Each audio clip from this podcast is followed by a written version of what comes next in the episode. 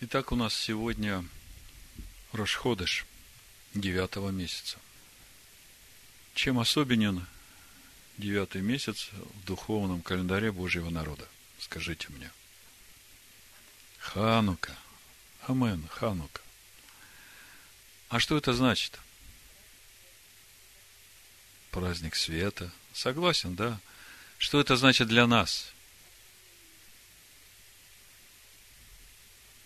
Вы же знаете, что праздник Ханука – это уже конечный результат каких-то процессов, которые происходили. И это же напрямую относится к нам. И апостол Иоанн в 10 главе Иоанна назвал этот праздник праздником обновления. Знаете, да? Иоанна 10 глава, я прочитаю. Настал же тогда в Иерусалиме праздник обновления. Штерн добавляет Ханука. И была зима. И ходил Ешо в храме в притворе Соломоновом. Праздник обновления. Праздник обновления храма.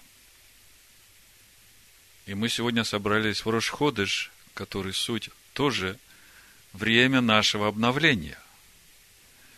В прошлый Рошходыш мы говорили о том, что в 80-м псалме, в 4 стихе написано «Трубите в Рошходыш трубою в определенное время в день праздника нашего – ибо это хок, закон для Израиля, мишпат, суд от всесильного Иаковлева. То есть, э, вот то, что происходит сегодня и завтра, сегодня вечером, вот уже начался Рошходыш, это время суда Всевышнего над нами. И мы знаем, что суды Всевышнего, они все благи. И, в общем-то, вот эти 12 месяцев, 12 Рошходыш, время нашего обновления, это, э, по сути, в сумме составляет Рошашана, который мы прошли вот э, два месяца назад, потому что Рошашана – это общий приговор для нас на наступающий год, и утвержден он был в Йом-Кипур. Так что э, все идет по плану, ничего вдруг откуда ни возьмись не берется. Всевышний знает, наши сердца, наши мысли. Он каждое мгновение вникает в сердца наши мысли и фиксирует. Вот, если мы куда-нибудь начинаем косить не в ту сторону, у него сразу срабатывают эти программы милости, которые э, быстренько нас поправляют, вразумляют, у нас просветление приходит, и мы сразу начинаем понимать, как же хорошо, что я это увидел и понял – Слава Богу, что я туда не забрел, куда хотел. И вот так вот каждый Рошходыш, и подумайте, сегодня Рошходыш девятого месяца, месяца, в который Ханука, месяца, в который обновление храма. А апостол Павел говорит, вы храм. То есть, э, что-то очень серьезное. Сегодня, в этот день, Всевышний хочет сделать с нами. И мы сегодня немножко об этом поговорим потому что одно дело нас обновить, а другое дело нас вместе с храмом в нас обновить. Поэтому я хочу молиться сейчас Всевышнему, пусть Он обновит этот месяц для нас во благо. Пусть этот месяц принесет нам добро, Его шалом, Его радость, Его устройство к нашему спасению, нам и всему народу Израиля, в имени Машеха Ишуа. Амен. Итак, время нашего обновления. Всевышний хочет в нас вложить тот духовный потенциал, который нам нужен будет, чтобы пройти этот месяц и исполнить то, что Он наметил, с победой обновить храм Всевышнего в нас. Апостол Павел в первом послании Коринфян, 3 главе, в 16 стихе пишет, «Разве не знаете, что вы храм Всевышнего, и Дух Всевышнего живет в вас?» Вопрос. Знаете? Если кто разорит храм Всевышнего, того покарает Всевышний. Ибо храм Всевышнего свят, и этот храм вы – Вопрос. Кто этот, который хочет разорить храм Всевышнего? Чуть раньше надо посмотреть, апостол Павел говорит с 6 стиха. «Я насадил, а полос поливал, но взрастил Всевышний. Посему и насаждающий, и поливающий есть ничто, а все Всевышний взращивающий. Насаждающий же и поливающий – суть одно. Но каждый получит свою награду по своему труду. Ибо мы соработники у Всевышнего, а вы не во Всевышнего, строение Всевышнего. Я, по данной мне от Всевышнего благодати, как мудрый строитель, положил основание, а другой строит на нем. Но каждый смотри, как строит. Ибо никто не может положить другого основания, кроме положенного, которое есть Иешуа Амашех. Строит ли кто на этом основании из золота, серебра, драгоценных камней, дерева, сена, соломы – каждого дела обнаружится. Ибо день покажет, потому что в огне открывается, и огонь испытывает дело каждого, каково оно есть. У кого дело, которое он строил, устоит, тот получит награду. А у кого дело сгорит, тот потерпит урон. Впрочем, сам спасется, но так, как бы из огня. Итак, у нас был вопрос, кто этот, который разоряет храм Всевышнего в нас? И то, что Павел говорит чуть раньше, говорит о том, что есть три вида учителей. Одни учат строить на правильном основании, на истинном Машехе. Другие учат строить э, на таком основании, которое не выдержит испытания огнем. Но все-таки основание правильное и спасается. А третьи вместо того, чтобы строить, несут разрушение. И тут апостол Павел очень четко говорит, кто этим занимается, того покарает Всевышний. Так вот, скажите, кто же этот, который разоряет храм Всевышнего?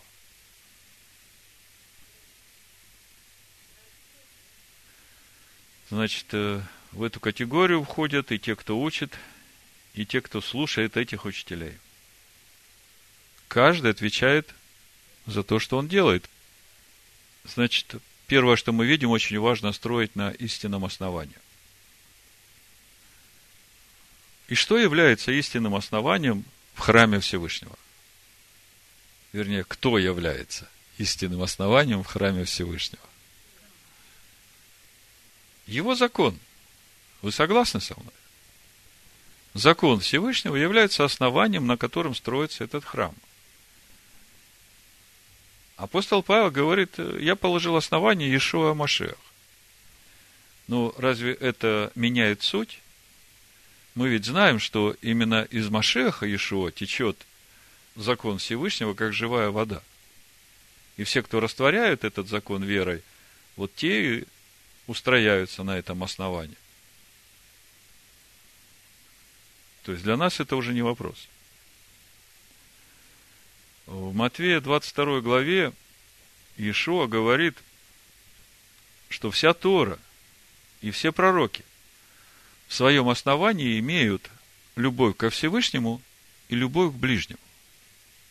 То есть, сердцевиной Торы и пророков, как бы главной определяющей составляющей всего учения является любовь ко Всевышнему и любовь к ближнему.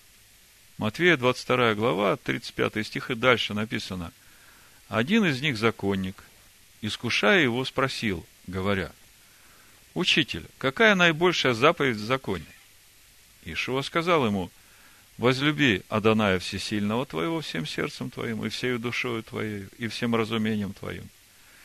Сия есть первая и наибольшая заповедь. Вторая же, подобная ей, возлюби ближнего твоего, как самого себя. Сороковой стих. На сих двух заповедях утверждается весь закон, вся Тора и пророки. Другими словами, любовь ко Всевышнему и любовь к ближнему является главной сутью Торы и пророков. Вы согласны?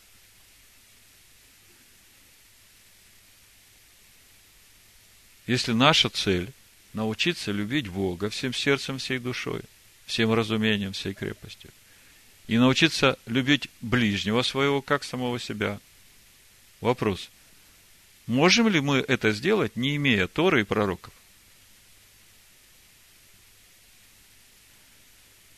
То есть, если убрать Тору и пророков, то человек не научится любить Бога и любить ближнего, как бы он ни хотел. Почему научится, чуть позже мы это увидим.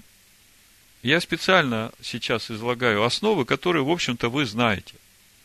Они нам понадобятся для того, чтобы помочь нам разобраться, как же все-таки нам двигаться вот в нашем духовном росте, вот в этой любви ко Всевышнему и к ближнему, потому что приближается время обновления храма, и это время очень напряженной духовной борьбы в нас. И мы должны понимать, против чего и за что мы должны бороться. Потому что порой вроде бы как э, хочешь хорошего, а не знаешь, что же мешает тебе, в конце концов, получить это хорошее. Вот мы сегодня вот это выведем на свет. По крайней мере, мне вчера это очень помогло. Поэтому я сегодня об этом говорю. Апостол Иоанн в первом послании Иоанна, в пятой главе, тоже говорит с первого стиха, «Всякий верующий, что Ишо есть Машех, от Бога рожден.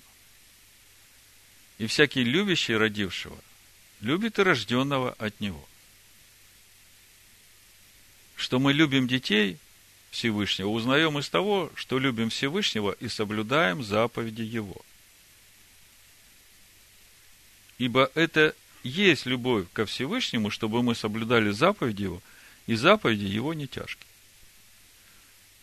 Слушайте, очень интересно, да? Мы хотим научиться любить ближних, как самих себя. Иоанн говорит, то, что мы любим ближних, узнаем из того, что мы любим Всевышнего и соблюдаем Его заповеди. И, в общем-то, любовь ко Всевышнему как раз в том и есть, чтобы мы соблюдали Его заповеди. Все согласны. Но вы же понимаете, что заповеди можно соблюдать от ума, чисто механически, да? А можно соблюдать всем сердцем. Но когда можно соблюдать заповеди всем сердцем? когда они уже в сердце твоем, когда они уже стали частью тебя, когда это стало твоим естеством. То есть, когда мысли твоей души уже обновились. Я помню, было время, когда я еще сидел в христианской церкви пятидесятнической в воскресенье, поначалу меня раздражало, почему так много времени на прославление тратят. Давайте скорее проповедь.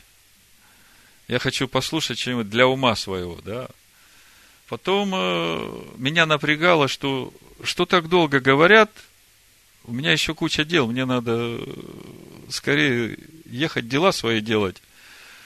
И как бы и уйти неудобно, не обидеть э, присутствующих. Мы все так начинали, наверное, да? Это сейчас мы уже что-то начинаем понимать, что как прославишь, столько и получишь. Насколько откроешь сердце перед Всевышним, столько и натечет туда. Понимаете, оно течет, но если ты закрыт, то оно уже все стекает. А потом уходишь и говоришь, а я ничего не получил, а я ничего не услышал. Так кто же виноват, что сердце твое закрыто? Только ты можешь его открыть перед Всевышним. Так вот, если мы живем всем сердцем по западям Всевышнего, то Всевышний это расценивает как любовь к Нему. Я могу много говорить и петь песен о том, как я его люблю. Как-то мне жена сказала, что ты мне говоришь, что любишь, любишь? Возьми вон посуду, помой. И я как-то тогда возмутился. Думаю, какая связь тут между любовью и посудой? А сейчас я понимаю. Да, Всевышний любовь понимает, когда мы соблюдаем Его заповеди. Мы можем ему много говорить, что мы его любим. Когда мы не делаем то, что он говорит, то это его не убеждает. И самое это важное, что мы любим детей Божьих, мы как раз и узнаем из того, что мы соблюдаем заповеди Всевышнего. Вот послание римлянам апостол Павел, в общем-то, об этом же говорит. Давайте римлянам 13 главу откроем. Смотрите. Послание римлянам, 13 глава, с 8 стиха. «Не оставайтесь должными никому ничем, кроме взаимной любви. Ибо любящий другого исполнил закон. Ибо заповеди не прелюбодействуй, не убивай, не кради, не лжесвидетельствуй, не пожелай чужого. И все эти заповеди имеют духовную глубину и духовную суть этих заповедей мы познаем через учение Машеха, Иешуа и апостолов. И Павел говорит, все эти заповеди и все другие заключаются как раз в этом слове «люби ближнего твоего, как самого себя». Итак, любовь не делает ближнему зла. Итак, любовь есть исполнение закона. Исполнение закона есть любовь. Любовь есть исполнение закона. Ну скажите, если я с таким раздражением внутри себя пойду мыть посуду, то моя жена это расценит как любовь к ней? Безусловно, нет.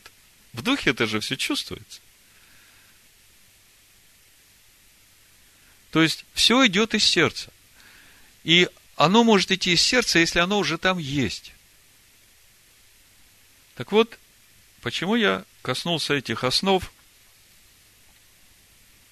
Все потому, что наступает время нашего обновления. И на этой неделе я получил письмо от одного человека. К сожалению, он не представился, но по нику в email я понял, что его зовут Рейнхолд. В этом письме он поделился своей радостной вестью. Прочитаю дословно. Значит, э, в кавычках текст э, с послания римлянам как заглавие. Потому что закон Духа жизни во Христе Иисусе освободил меня от закона греха и смерти. И дальше продолжение его радостной вести. Закон Духа жизни – это Дух любви. А закон Духа греха и смерти – это Дух эгоизма. И потому, чтобы нам освободиться от закона рабства, греха и смерти – нам нужно отказаться от первопричины рабства греха, которая есть дух эгоизма.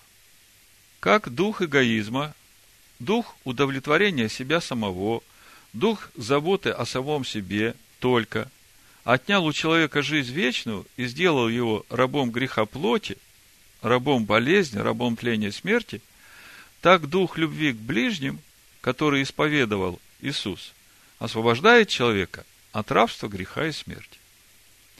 Как дух эгоизма, который есть противник духу любви и который есть дух смерти, отнял у человека жизнь, как сказано, смертью умрешь, так дух любви, который есть дух жизни, возвращает нас к жизни, воскрешает нас из духовной смерти и избавляет нас от рабства греха и болезни и самой смерти. Вот такая это радостная и удивительная весть, друзья. Вы знаете, самое замечательное в этой радостной и удивительной вести то, что это письмо пришло ко мне именно в тот момент, когда я находился в таком сильном борении с самим собой. Мне нужно было отказаться от всех своих планов, которые я себе напланировал. Полностью умереть в жалости к себе и сделать то, что нужно было сделать для моего ближнего. И я в этой борьбе, находясь, получаю это письмо, и оно мне вот удивительным образом дало силы вот тут же умереть для себя и пойти спокойно делать все, что надо было делать. И это у меня заняло практически весь день. И в конце, когда я все сделал, я внутри себя ощутил эту радость. Радость того, что я победил самого себя, вот, победил вот этот эгоизм, вот это себялюбие. Ну, в общем-то, умер для себя полностью. Супруга пришла с работы вечером, уже 11 час, говорит, как дела? Я говорю, знаешь, сил нет ничего рассказать, но вот так выглядит человек, который умер для себя. Она говорит, ну и слава Богу. Я говорю, слава Богу. На этом все и закончилось. Я получил продолжение этого письма от этого человека, и он э, начинает это письмо с того, что благодарит Александра за то, что он вникает в его учение. Хотя я, в общем-то, не собирался это делать, но раз он поблагодарил меня за то, что я вникаю в его учение, мне пришлось все-таки вникнуть в это учение. И вот сейчас я как раз с этим делюсь с вами. И вступление было именно в отношении к этой радостной вести, которой поделился Рейнхальд. Значит, продолжении этого письма он пишет, главная мысль учения Иисуса, помазанника Божьего, это есть то, что Дух есть первопричина, и Дух влияет на проявление плоти. Это значит, когда человек водим духом смерти, который есть эгоизм, или сатана, ибо слово сатана означает противник, противник же Бога, противник духу жизни, то тогда он становится наследником тления, то есть рабом болезни плоти, также рабство греха плоти и рабом смерти. А когда человек избирает дух жизни, который есть любовь к ближнему, тогда он оживает изнутри и жив духовно, и его тело, плоть, подчиняясь духу жизни – исцеляется от проклятия закона рабства греха, и тогда человек становится наследником жизни вечной. Дух любви, рождающийся в сердце человека, исцеляет его от проклятия закона рабства греха и смерти. Сегодня весь мир учит о праведности по плоти. То есть нужно стараться не согрешать плотью. Так было и во все времена. Но итог этого учения плачевен – а Иисус учит, что греховность плоти равна как и болезни, и сама смерть есть следствие греха Адама. То есть причиной нашей греховности по плоти является отсутствие любви к ближнему. Дух есть первопричина. Кто водим духом любви, тот жив вечно и исцеляется от проклятия закона греха и смерти.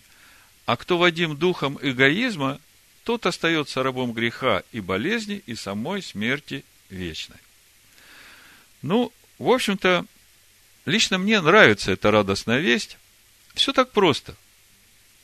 Откажись от духа эгоизма, то есть умри для себя, и избери дух жизни, который есть любовь к ближнему.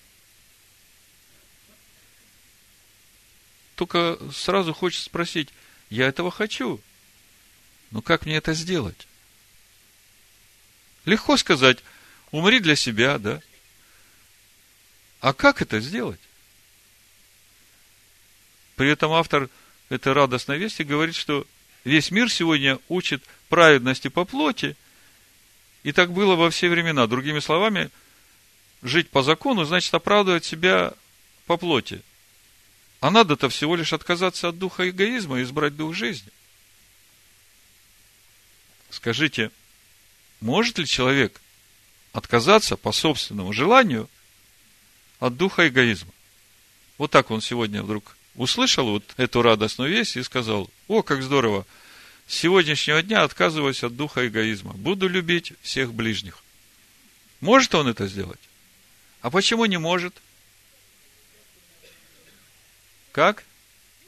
Сердце не обновленное. Очень хороший ответ. Послушайте, Тут же дух эгоизма.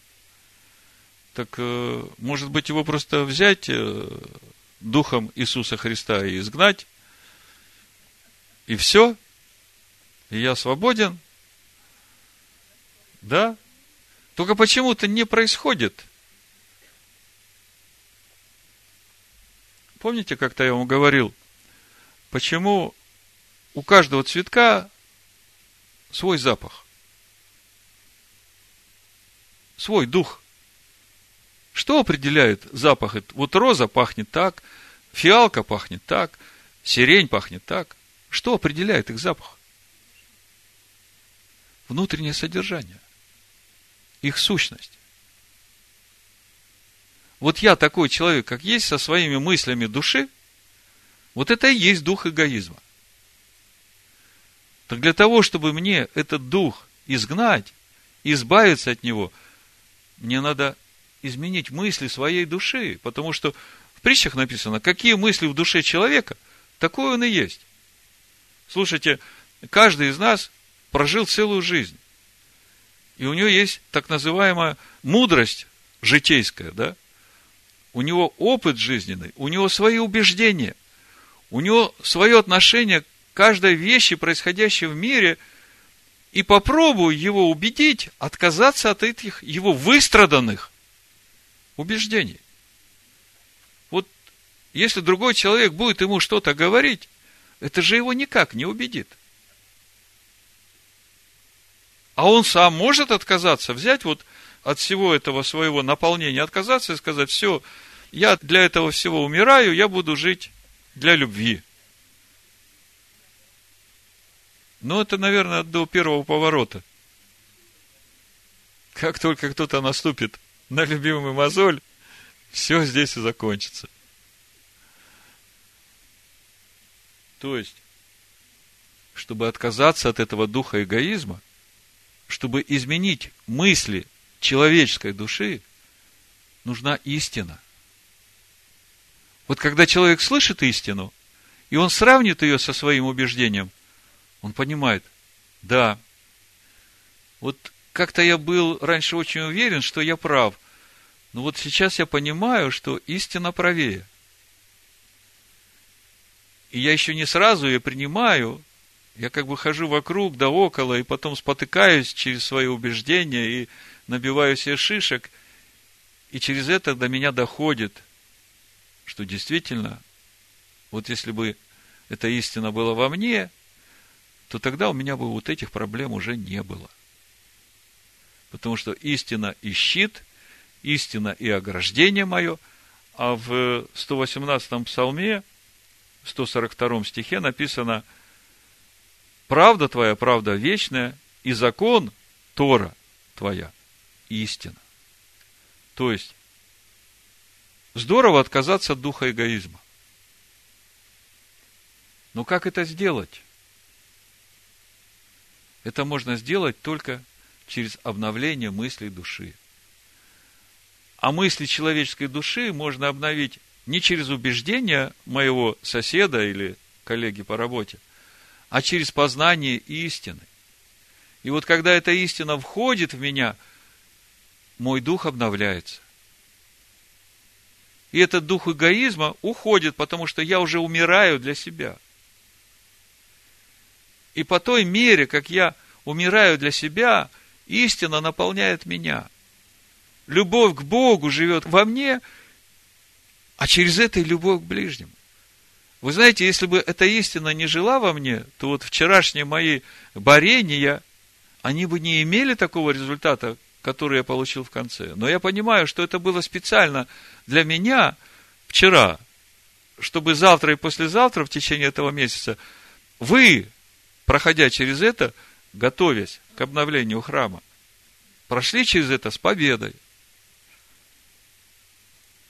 И в праздник Хануку действительно – вы стояли со свидетельством, что да, я действительно умер для себя, и э, мне было легко, я избавил себя от страданий, вот этих мучений.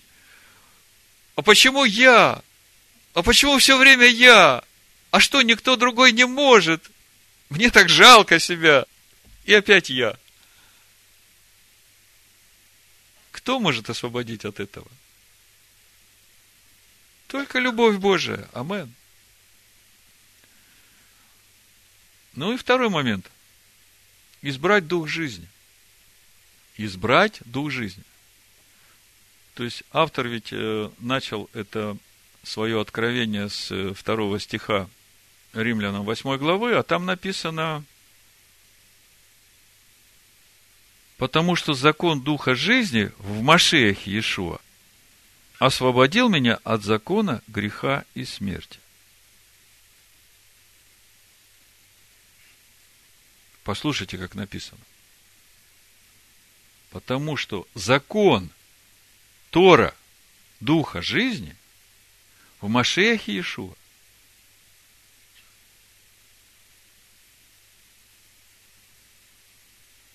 Еще раз. Закон Духа жизни в Машехе Иешуа. Вы слышите или не слышите?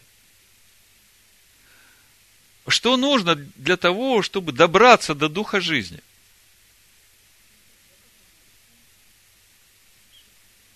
Еще раз послушайте. Закон Духа жизни в Машехе Иешуа. В Машехе Иешуа закон. А Дух жизни в самом законе. Вы понимаете, да? То есть я не могу просто так захотеть и избрать дух жизни. Для того, чтобы избрать дух жизни, мне надо прилепиться к этому духу жизни через закон, через учение, через Тору. Вы понимаете это? То есть слово закон, его никак не перескочишь. Потому что Всевышний живет в своем слове. И это источник этой жизни, духа жизни. Вот послушайте, я вам прочитаю с первого стиха по четвертый, что говорит Павел в послании римлянах 8 главе. Итак, нет ныне никакого осуждения тем, которые в Машеях и Иешуа живут не по плоти, а по духу.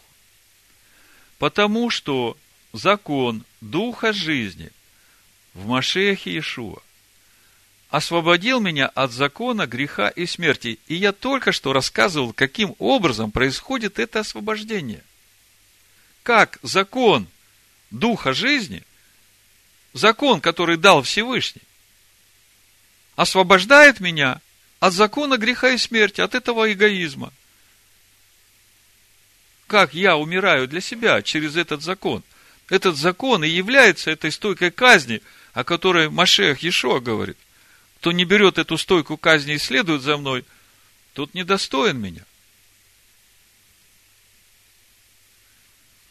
Как закон, ослабленный плотью, был бессилен, то Бог послал Сына Своего в подобие плоти греховной в жертву за грех и осудил грех во плоти, чтобы оправдание закона исполнилось в нас, живущих не по плоти, но по духу. Скажите, что значит оправдание закона исполнилось в нас, живущих не по плоти, а по духу? Каким образом мы оправдываем закон? Что, закон в чем-то провинился, что его надо оправдывать? Когда этот закон в нашем сердце, тогда мы живем в этом без всякого напряжения – без всякого усилия, не заставляя себя. Это жизнь свободных детей Всевышнего. Есть рабы, но они до поры, до времени рабы, пока не придет откровение о Машехе Иешуа. И мы рабы, когда мы еще только боремся с собой, чтобы умереть, чтобы туда вошло Слово. Это же постоянно борьба. Мы познаем Слово, мы понимаем, что Всевышний ожидает от нас этого, и мы понимаем, что нам в этом месте надо умереть, чтобы это Слово стало жить в нас. И вот этот процесс, он проходит для кого-то болезненно, для кого-то легко, может быстро, может не сразу, кто-то на несколько лет может затянуть это дело. Но потом, в конце концов, созревает, и это входит. И человек умирает для себя, и там уже новая природа – и вот эта новая природа и жизнь в согласии с этой новой природой, это и есть свобода в духе. Вот такой человек и есть оправдание закона. То есть люди смотрят на этого человека и видят, что это святой храм Всевышнего. Другими словами, чтобы избрать дух жизни, мне надо прийти в единство с законом Всевышнего в своих мыслях души – и вот когда я становлюсь един с законом Всевышнего в мыслях своей души, вот тогда я и избрал дух жизни. Вот таким образом и происходит наше умирание для себя и наше избрание духа жизни. Но что очень важно в этом письме, которое прислал этот человек, это то, что вот этот вот тест на эгоизм внутри нас, это самая хорошая лакмусовая бумажка для нас, чтобы определить, по плоти мы живем в законе или по духу. Потому что очень легко можно уйти в это законническое состояние. Я все делаю по закону, у меня все нормально, и вы не лезьте ко мне. Как только ты себя на этом поймал, все, ты уже уклонился в сторону. Понимаете, действительно, эгоизм – это и есть вот та главная причина, которая мешает нам любить и Всевышнего, и любить ближнего. И для того, чтобы справиться с этим эгоизмом, нам нужно действительно умереть для себя и жить по Слову. И только Слово может дать нам эту свободу.